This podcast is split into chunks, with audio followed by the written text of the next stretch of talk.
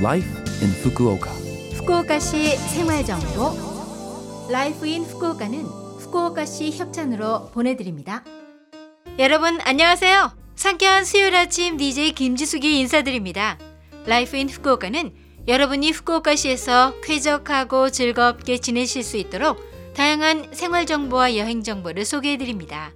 매주 수요일은 저 김지숙이 한국어를 담당합니다. 자, 그럼 오늘도 짧은 시간이지만 저와 함께 즐거운 시간 보내시기 바랍니다. 후쿠오카시 생활 정보. 일본의 7월 7일은 칠석입니다. 견우와 직녀가 1년에 한 번 7월 7일 은하수를 건너 만난다는 전설의 기원에 칠석 축제가 시작되었죠. 종이에 소원을 적어서 조리대 나무에 걸어두는데요. 올해의 제 소원은 코로나 바이러스가 하루빨리 종식되었으면 하는 겁니다. 아마 많은 분들의 소원도 저와 같지 않을까요? 후쿠오카시 생활 정보 2020년 7월 1일부터 슈퍼마켓이나 편의점에서 무료로 제공했던 플라스틱 제품의 비닐봉지가 유료화되었으니 잊지 말고 장바구니를 지참하세요. 쓰레기도 줄일 수 있고 봉지 요금도 절약할 수 있답니다. 작게 접을 수 있는 장바구니라면 평소 가방에 넣어둘 수 있어서 급하게 필요할 때 안심할 수 있죠. 플라스틱 제품의 봉지는 편리하지만 대량 소비로 인해 바다 쓰레기 문제나 지구 온난화 등의 원인이라고 일컬어집니다. 가능한 불필요한 플라스틱 비닐봉지 감소를 위해 여러분들도 협조해 주세요.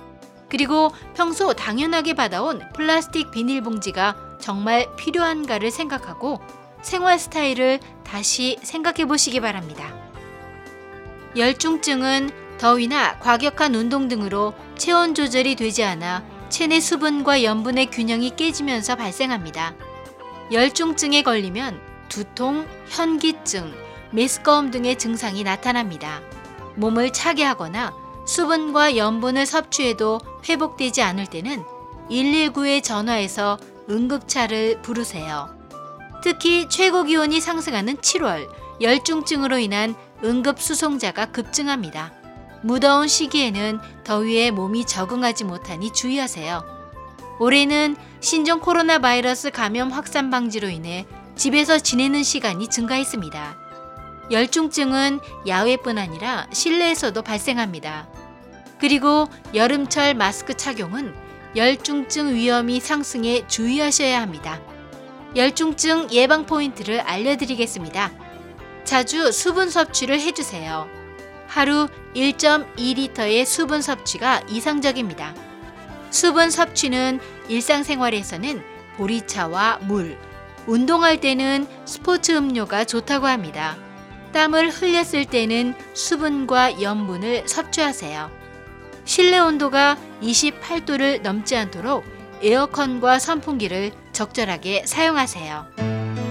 후쿠오카시 생활정보 이번 주 Life in Fukuoka 한국어 어떠셨어요? Life in Fukuoka는 팟캐스트로 언제든지 들으실 수 있습니다. 그리고 블로그를 통해 방송 내용을 확인할 수도 있으니 Love FM 공식 홈페이지에 Life in Fukuoka 페이지도 놀러 오세요. 이제 곧 7월 칠석이라서 오늘은 소원이라는 제목의 노래를 골랐습니다.